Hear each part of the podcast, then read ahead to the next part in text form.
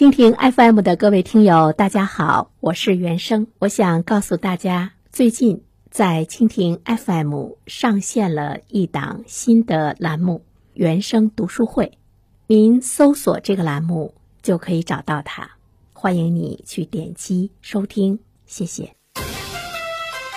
一零三三快新闻，最快评。焦点事件快速点评，这一时段我们来关注。日前，教育部发布《教育部关于深化本科教育教学改革、全面提高人才培养质量的意见》，其中提到要加强学生体育课程考核，不能达到国家学生体质健康标准合格要求者不能毕业。那么对此，我们有请本台评论员袁生听听他的看法。你好，安然，这个规定太好了。意味着呢，以后你在大学体育挂科也会呢影响你的正常毕业。其实以前呢，在我们的评论中，我们多次提到过，有一些高中，比如说一些私立的学校，全英文教学的这些学校，他们的体育呢是跟其他的主要的课程的学分是一样的，要正经八本的呢去上体育课。这个呢，在我们目前的这个中学教育，包括大学教育中，呃，它呢常常呢是被忽视的一块儿哈。现在我们看到了教育部呢发布的这个意见。提到了加强体育课程的考核和毕业证紧密结合在一起的考核，它可以倒逼着我们的孩子去呢重视呢这个体育课。去加强锻炼，也可以呢倒逼我们的这个高校更多的把体育的这个资源、体育的设施的建设，也是呢提到一个非常重要的这个位置上来。其实我觉得它更多的是关注到的我们年轻人未来身体的状况。我们不能说它已经到了一个很危机的时刻，但是我觉得现在我们面面临着很多的无所适从。其实给今天的孩子来讲，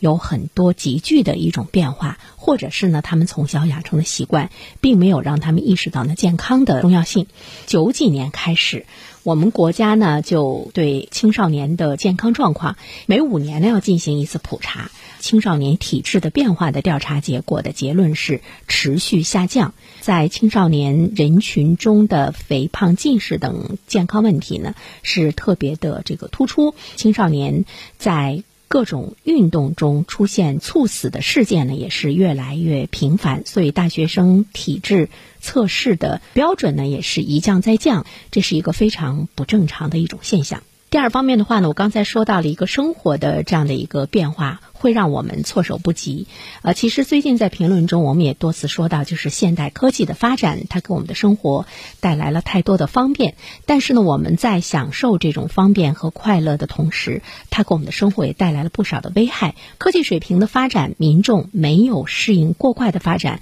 对我们生活方式的这样的一种呢这个改变，这也是呢青少年身体活动水平下降过快的主要的原因。比如说，现在的青少年他们的娱乐方方式是在发生着很大的变化，各种电子游戏、电视、网络等逐渐替代了以体力劳动为主的传统休闲方式。这个呢，也是导致呢青少年户外活动减少的一个非常重要的原因。人类的生活方式随着科技的发展，在发生了更大的这种变化嘛，交通越来越方便，家务性的体力劳动也呢越来越少。所以说呢，各种各样的活动在生活中的比重呢也会越来越少。我记得这周我们做过一期评论吧，我们说到呢一所大学。学他呢，让他们的大学生去进行务农干农活，也呢成为了这个学分。尽管呢，这个学校并不是一个农业的学校，而且他们也没有呢关于农业方面的这个学院，但是他们觉得让这些大学生们有呢呃这种最朴实简单的体力劳动，其实呢也是呢非常重要的一项内容。另外一方面的话呢，其实我们还会看到有。很多的这个高校也开始注意到了呃这些问题，比如说南开大学，从一七年开始，除了毕业证之外，他们会向连续四年坚持锻炼、体质测试成绩达到及格标准的应届毕业生颁发呢体毕业证，成绩优秀者的证书上注明他获得了体魄强健毕业的称号。另外呢，江苏省在南京市也展开了试点，由他们的省教育厅统一颁发学生体质健康标准等级证书。如果成绩优秀的话，优秀等级证书还可以进入到学生档案。第三方面呢，其实我们要看到，呃，社会在这方面的这样的一种这个认识和需求，也呢是在不断的提高。其实它应该呢更加的这个来倒逼我们的大学生，包括呢家庭对于呢健康的一个认识的程度。我相信任何一个单位，他都愿意招一个健康的、呃积极向上的这样的一个年轻人到单位来。呃，以前呢我就有一个朋友，他应该在大连有一年，他应该是文科的状元，是北大中文系毕业的，但是。后来，这个胃不好哈，呃，我记得他应该是在四十多岁的时候就退休了。后来呢，在公园还可以看见他，呃，跟那些老人一起是在呢锻炼，是在身体的健康，其实呢是非常重要的。刚刚过去的这个国庆庆典，我们对的那些英姿飒爽。年轻军人的形象已经呢被强烈的吸引，我觉得他引起了很多父母的关注。为什么会那样强烈的关注呢？是因为我们心里是在产生一个对比，就是这些年轻人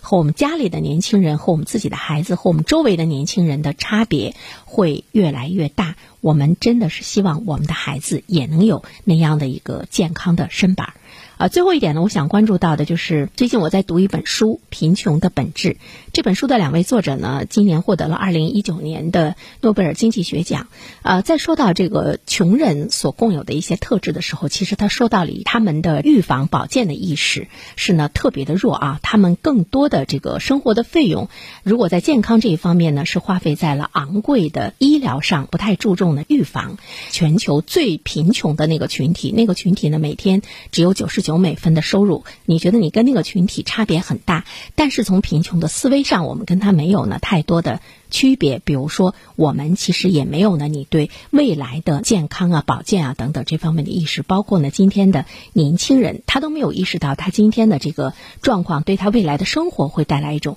什么样的影响。所以说，我们现在又看到了有一个动商的概念，就是我们说到了情商，我们说到了智商，我们说到了财商，还有呢是动商，就是你运动这方面的这个能力，这个呢是非常重要的。对于十八到二十五岁的青少年来说，健康的。身体对你未来也是呢非常重要，这也是一种预防保健的手段。好了，然好，感谢原生蜻蜓 FM 的各位听友，大家好，我是原生。我想告诉大家，最近在蜻蜓 FM 上线了一档新的栏目——原生读书会。